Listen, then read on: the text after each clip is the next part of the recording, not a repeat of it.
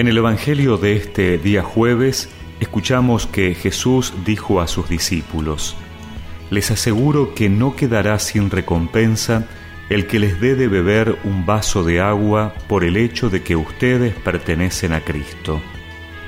Si alguien llegara a escandalizar a uno de estos pequeños que tienen fe, sería preferible para él que le ataran al cuello una piedra de moler y lo arrojaran al mar. Si tu mano es para ti ocasión de pecado, córtala, porque más te vale entrar en la vida manco que ir con tus dos manos a la gehenna, al fuego inextinguible. Y si tu pie es para ti ocasión de pecado, córtalo, porque más te vale entrar lisiado en la vida que ser arrojado con tus dos pies a la gehenna. Y si tu ojo es para ti ocasión de pecado, arráncalo, porque más te vale entrar con un solo ojo en el reino de Dios que ser arrojado con tus dos ojos a la gehenna, donde el gusano no muere y el fuego no se apaga, porque cada uno será salado por el fuego.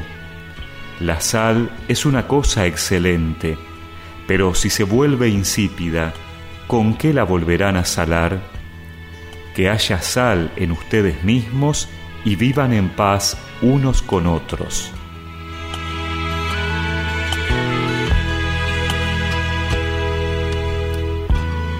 Dar un vaso de agua es el símbolo del más pequeño servicio que pueda hacerse a alguien.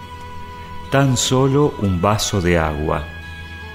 Jesús subraya la dignidad extraordinaria del discípulo. Pertenece a Cristo.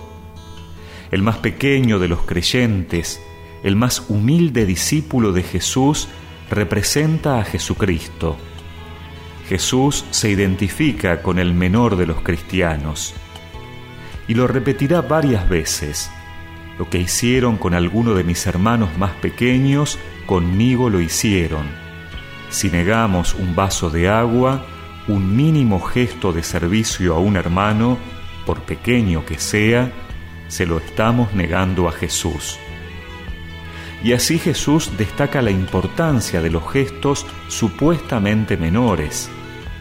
Para Él nada es pequeño por eso hay que evitar cualquier ocasión que pueda significar escandalizar a uno de estos pequeños, es decir, evitar el pecado que hace que otros puedan perder la fe a causa de nuestro comportamiento. Jesús pone ejemplos tan contundentes para que veamos que el pecado es cosa seria, que no se puede entrar conscientemente en el juego del pecado. Hay que evitarlo de entrada, no sea cosa que nos acostumbremos y así perdamos la capacidad de ser sal del mundo, sal que da sabor y que conserva de la corrupción. Pidámosle hoy al Señor que siguiendo sus consejos podamos hacer el esfuerzo de vivir en este día en paz unos con otros. Hazme un instrumento de tu paz donde haya odio, lleve yo tu amor. Donde haya injuria, tu perdón, Señor. Haya duda, fe en ti. Y recemos juntos esta oración. Señor, dame la fortaleza para evitar toda ocasión que haga escandalizar a mis hermanos a causa de mis palabras o comportamiento. Amén. Y que la bendición de Dios Todopoderoso, del Padre, del Hijo y del Espíritu Santo los acompañe siempre. Instrumento de tu paz. Hazme un instrumento de tu paz